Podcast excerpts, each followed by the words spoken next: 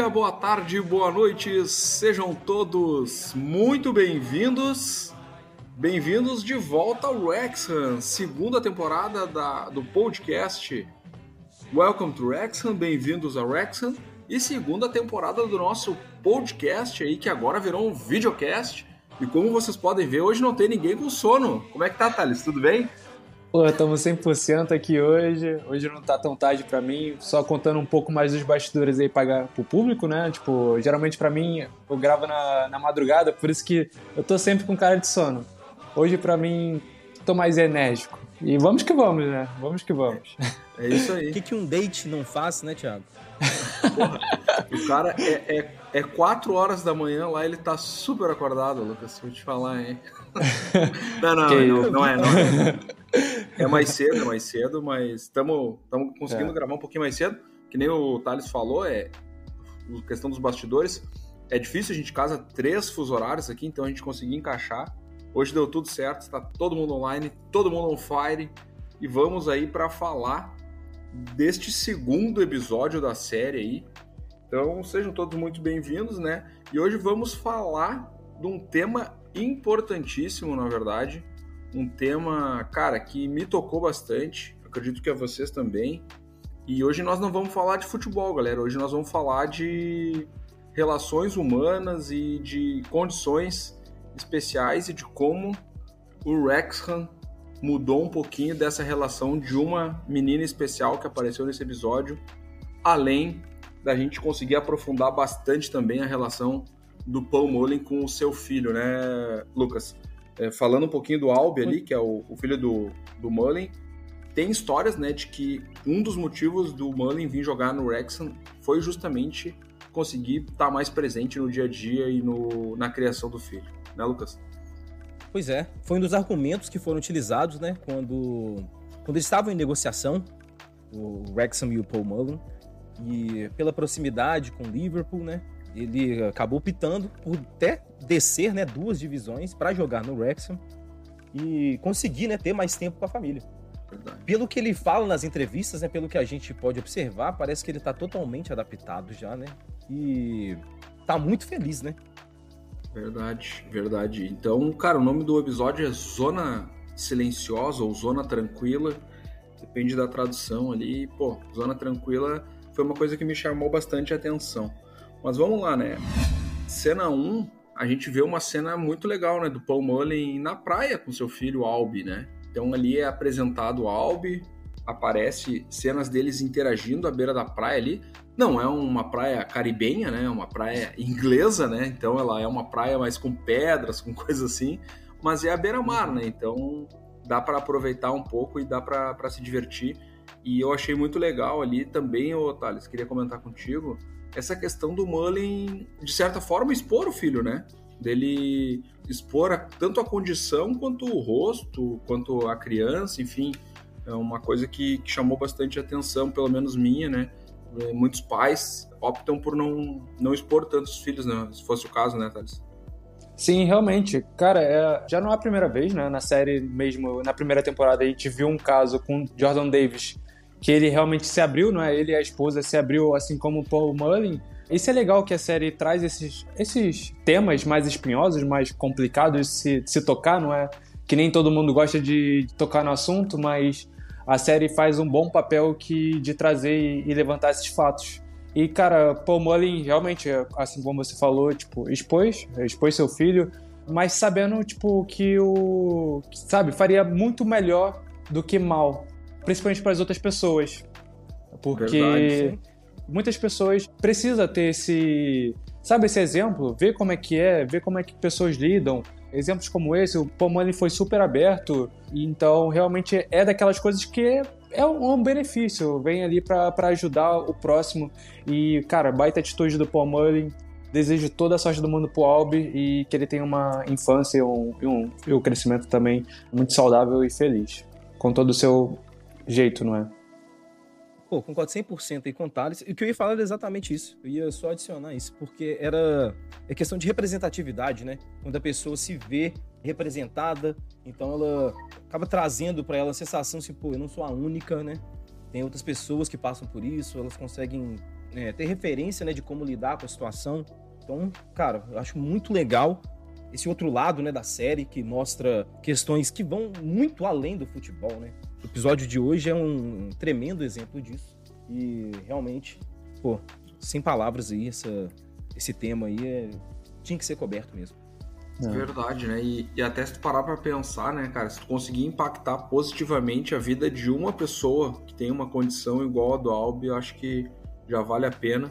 E a gente vê, né? Eu acho que talvez esse tema tenha sido tratado desde a chegada do Mullen ou coisa assim, porque na segunda cena a gente vê uma torcedora, né, é, do Wrexham, que é a Millie Tipping é uma, uhum. uma ex-atleta do futebol feminino do Wrexham. Ela conseguiu jogar nas categorias de base durante um tempo e tal, mas ao de acordo com como ela foi evoluindo na categoria, foi crescendo, acabou que ela ela não, não continuou no time, né? Mas isso não impediu ela de continuar sendo uma torcedora ferrenha do Wrexham, uma torcedora que que acompanhava muito e dá para ver ao longo do episódio que a Millie ela no começo, assim, na cena 2, ela é apresentada, aparece a mãe dela, né, falando também da condição da, da Millie, mas o que eu quis dizer, assim, o que eu quis fazer o link é que parece que essa condição do, do Albi, que é o filho do Mullen, talvez já tenha sido tratado desde o início, porque dá para notar que a, que a Millie ela tem uma conexão imediata, né, com a situação do Mullen, com a situação do Albi, porque mais para frente ali até a gente vai ver que que ela vai lá, leva presente e tal, mas dá para ver que ela tem meio que uma identificação, acho que foi essa palavra que o Lucas usou, né, uma representatividade. Ela se sentiu representada, talvez, pela condição de do Mullen estar tá ali jogando junto com, com, o time de coração dela. Então, é uma coisa que eu achei muito legal, né? Então já já valeu a pena só nesse sentido, né? E aparece ali a mãe da Millie falando da toda a condição e como é difícil, né? para ela como mãe e, como a relação com o Rexon estava ajudando é, ela nessa condição, né, Lucas? Pois é. Pô, uma situação dessa né, requer muito apoio, né? Muita suporte das pessoas ao redor, muita paciência. acho que a palavra então, mais, é... mais, mais adequada é empatia, na verdade, né? É nem questão de ser apoio, Também. né? Hum. É tipo, uhum. cara, te colocar na condição daquele pai, daquela mãe e daquela pessoa que ela vive uma condição que é especial e que é só dela. Exatamente, né? E tendo esse sistema, né, de, de apoio e empatia ao, ao redor dela, vai fazer com que ela tenha uma vida mais próxima do normal possível, né? Exatamente. E a gente vê na sequência ali que ela, a Millie, ela vai ao estádio, né? E ela tem um encontro ali com aquele núcleo de acessibilidade, né? Que a gente viu com bastante destaque na primeira temporada, com o pessoal que é cadeirante, que tem condições próprias, né, especiais também, e que ali ela também se sentia acolhida e também tinha uma condição especial, que às vezes se fala em acessibilidade, mas se pensa só no cadeirante, ou às vezes só na pessoa que tem deficiência visual e tal, e dá para ver que, que ali, naquele contexto de Wrexham, a palavra acessibilidade, ela, ela tem um contexto maior, né? Ela tem... Uhum o acessibilidade ela abraça mais pessoas que têm uma condição especial, pelo menos foi isso que eu percebi, né, Thales? Ah, pois é, eu acho que a palavra que tava querendo lembrar é tipo abrange, não é? Abrange, abrange. mais. Uh, exato, é, exato. Uhum. Uh, abrange é a mais, verdadeira uh... acessibilidade, né?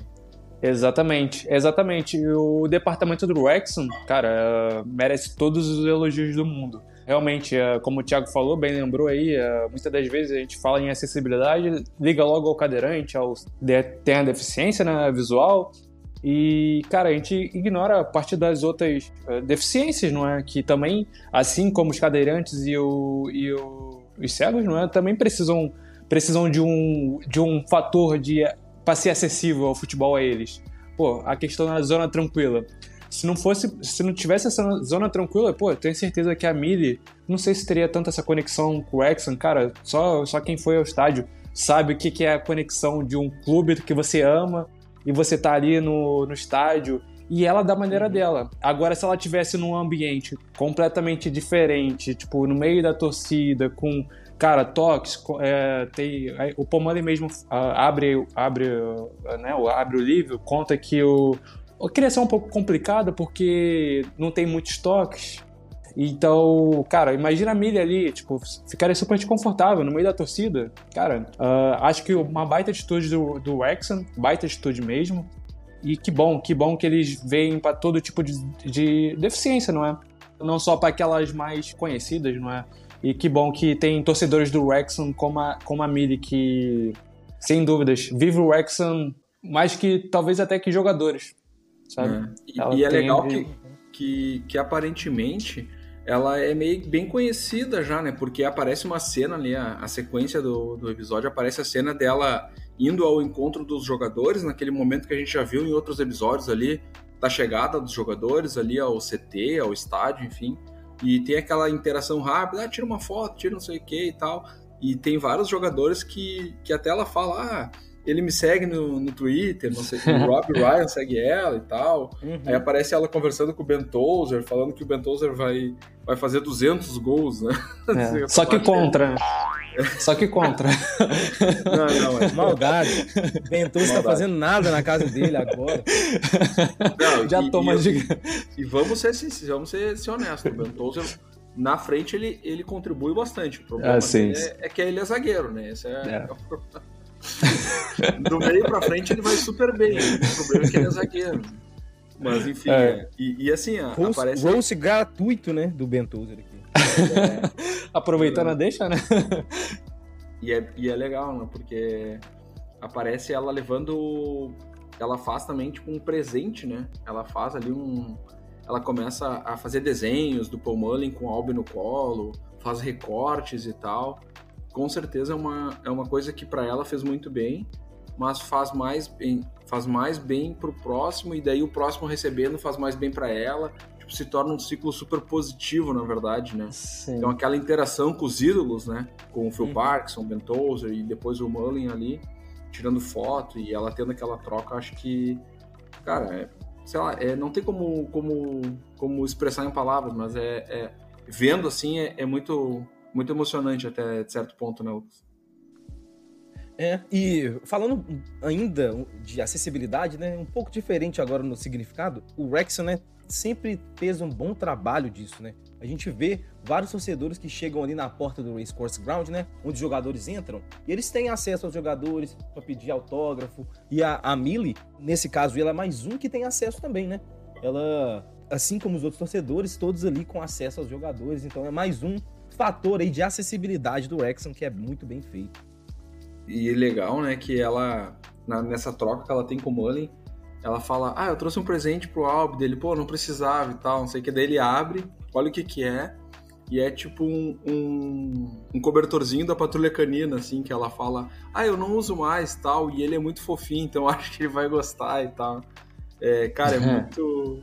É muito único, assim, né? É uma condição que não tem muito como a gente também fica falando aqui, porque não temos, né, a gente conversou um pouquinho antes aqui do episódio, não temos contato né, com, com essa condição, mas a gente sabe que a pessoa tem um mundo dela e, e as coisas fazem sentido naquilo que ela faz para o mundo, né, nessa troca que ela tem com o mundo e muito legal, cara. Não tem muito o que falar assim que não seja elogiar e, e admirar, né, pessoas que têm essa condição e, e mesmo assim se esforçam para para conviver, para ter trocas, ter interação e sei lá, não tem muito palavras, mas, mas é isso.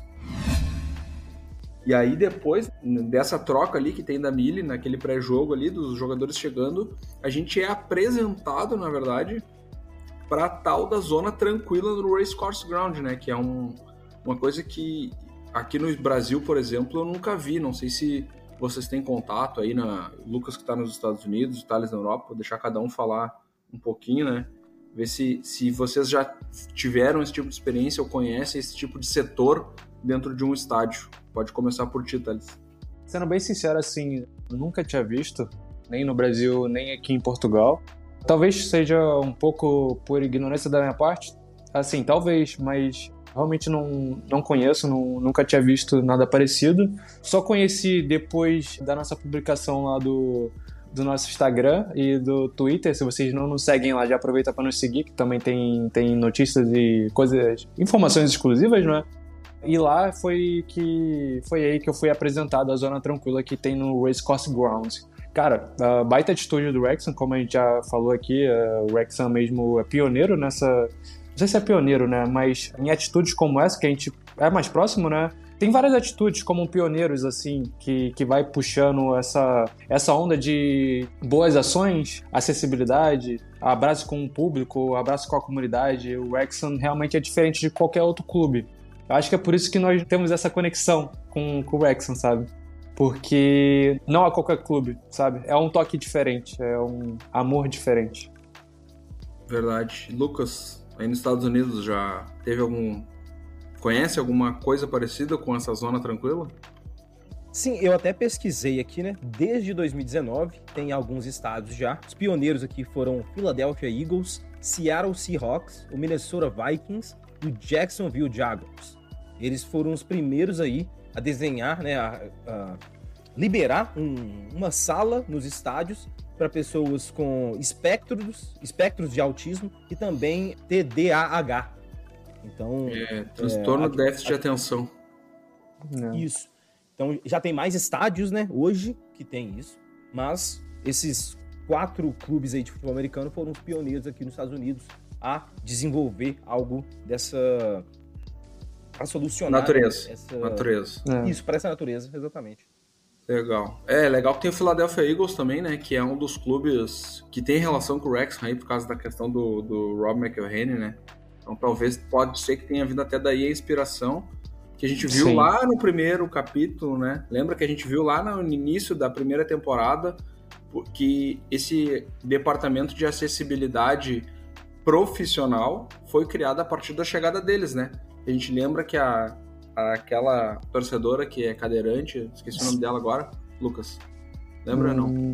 Pô, Tu vai me pegar agora, hein? É, ah, me, agora também ah, me pegou. mas todo mundo sabe quem é. Aquela, é. Ela foi contratada como profissional, né?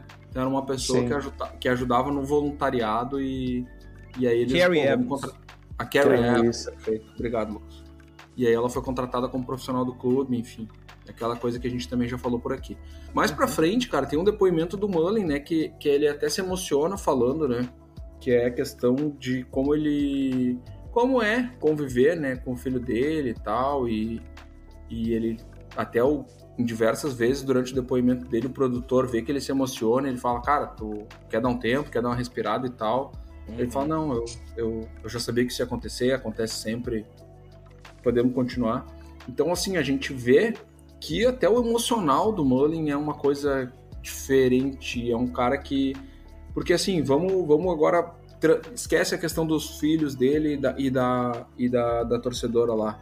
Pensa no jogador, cara.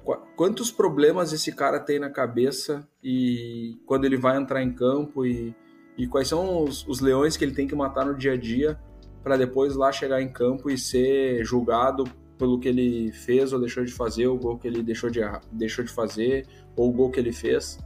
E, enfim, Acho que essa parte que a série traz muito bem, a gente já falou aqui sobre isso, da humanização dos personagens do futebol, né, Thales? Sim, pô, tu tava falando aí, parece que deu minha, minha mente, sabe? Eu tava mesmo pensando nesse contraponto assim, da gente, cara, pensar que jogador é uma máquina. Tipo, não, não é uma máquina. E a série, a série nos mostra, nos mostra isso, que realmente, cara, tem uma, tem uma pessoa ali, tem um ser, tem um ser humano Uh, não é só a camisa 10, Mullin lá e, tipo, ok, o cara só joga bola e treina. E o restante ali é só ficar descansando para depois jogar mais bola e voltar pro treino, sabe? Não, também tem problemas fora de campo, também tem as suas dificuldades. E, cara, ele tem que lidar, não é? Ele tem que também estar tá bem pro seu filho, não pode nem se sacrificar tanto no futebol para estar tá mal na, na, na parte de, de, da criação mesmo do seu filho, do, do seu pai, né? O, o papel de pai que a gente vê bem que o Mullen faz super bem. E também, cara, também é, ele tem que manter a, cabeça blindada com vários problemas, com sabendo que o filho tem problemas, que cara, infelizmente não vai não vai ser uma infância normal, entre aspas, não é? Ele mesmo já falou que, que não é, tipo, é um pouco mais alternativo, não é? A infância do Albi. E, cara, ele tem que se blindar, porque também precisa estar em campo e, e dar, dar a vida também pelo, pelo Lexon. Então, Acho muito legal, acho muito legal esse, esse lado da série. Por isso que a série é tão premiada, tão bem avaliada. Porque se fosse só sobre futebol, pô, acho que muitos ali teriam desistido. Agora, com esse fator, assim, assim digo, desistido que não tem essa, essa, essa paixão pelo, por futebol, que tem essa, esse amor por, pelo, pela bola, como a gente tem, tem esse amor, não é? Como nós três compartilhamos aqui. Mas também atrai aquelas outras pessoas que gostam de ver aquele toque mais sensível, abrir também o leque, ter esses toques assim, ter essa visão. Acho que a série nunca falhou nessa parte. A variedade de assuntos, né? Eu acho que é um dos principais fatores de sucesso da série. E, tudo assim, né, se conectando. E aí, o, futebol é só uma pontinha do iceberg, né? E aí, é. o resto, a gente vai vendo à medida que os episódios vão passando. Verdade. Esse episódio em si, ele é uma série de depoimentos, enfim, e, e ele chega perto do fim com aquela questão que quando a Millie encontra o Mullen ali, ele pergunta para ela: ah, quanto é que tu acha que vai ser o jogo e tal, não sei o que. Dela fala assim: vai ser 5 a 0 pra, pra, nós, não sei o que. E ele olha: 5 a 0 tal, não sei o que. e aí começa um jogo, né? Entre o Wrexham e o Solihull Morse, que uh, aparece a Millie nessa zona tranquila, com seu abafador de ouvidos ali, assistindo o jogo. E, e a edição tem a sensibilidade, né, de ao mostrar a cena do jogo, ela tá num volume muito baixinho e ela tá tentando simular como é que tá sendo aque, aquela, aquele jogo na cabeça da Millie, né? E aí, o que que acontece daí, Lucas? Hat-trick do Paul Mullen? Hat-trick do Mullen e o jogo acaba 5 a 0 5 a 0 é. Assim como o Millie falou.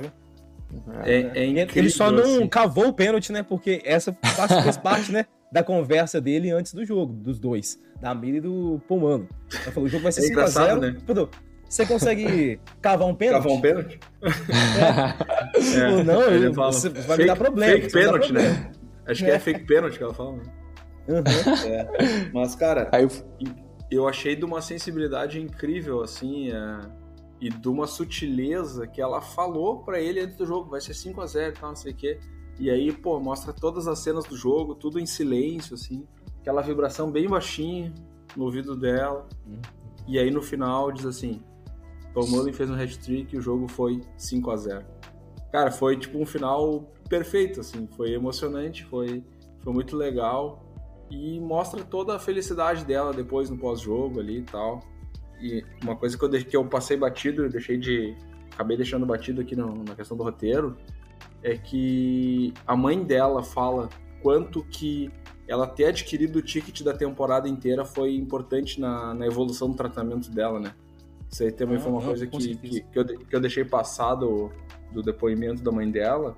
Então, basicamente, o que a gente pode dizer é que a Millie, cara, todo jogo do Wrexham que a gente acompanha, ela tá lá, porque ela comprou os tickets da temporada toda. Não era uma coisa uhum. pontual pra série ou coisa assim, então se torna. Eu já cheguei a ver ela em, em, dois jogos já, em um ângulo diferente, mostrando assim, porque ela fica logo perto da bandeirinha do escanteio, né? Quando a gente tá vendo a transmissão e o Rexon tá atacando pro lado direito, ela fica naquela bandeira, próxima bandeirinha do escanteio, no, na parte lateral do campo. E e, pô, é legal demais, a gente falou sobre acessibilidade, pô, legal demais que pessoas com a condição, né, tem um lugar para eles ali no estádio, cara. Coisa melhor que isso, o cara é se isso. sente, pô, o time pô. me acolheu, né, tem um lugar para mim aqui. Pô, muito da hora. Verdade. É muito legal. Institucional. E outra em coisa, né, uh... Mili, que, que segue a gente no Twitter, viu? Segue ah, é? No Twitter. É, inclusive, é, ela, ela ganhou uma câmera, uma GoPro de presente de um americano que, que foi para Wrexham e aí ele, ele fez uma vaquinha, então ele comprou essa GoPro para ela, para ela continuar os vídeos dela, né, com uma qualidade melhor. E foi lá Wrexham, né, e, e, e, isso, não, é, encontrou com elas, comeram ali no Fat Boar, que é um dos melhores. Quem tá indo para Wrexham, eu só vi foto, cara, mas vai no Fat Boar, que é, é food porn, né? Food porn toda hora, cara. Que isso. Aquele perfume. Food porn da melhor qualidade. Não sabia agora, não. É, food porn da melhor qualidade. Devia estar no, no Rex Videos. Ah, boa. isso aí. Né? Beleza. Thales, quer falar alguma coisinha sobre esse fechamento aí pra a gente partir pro Jabá?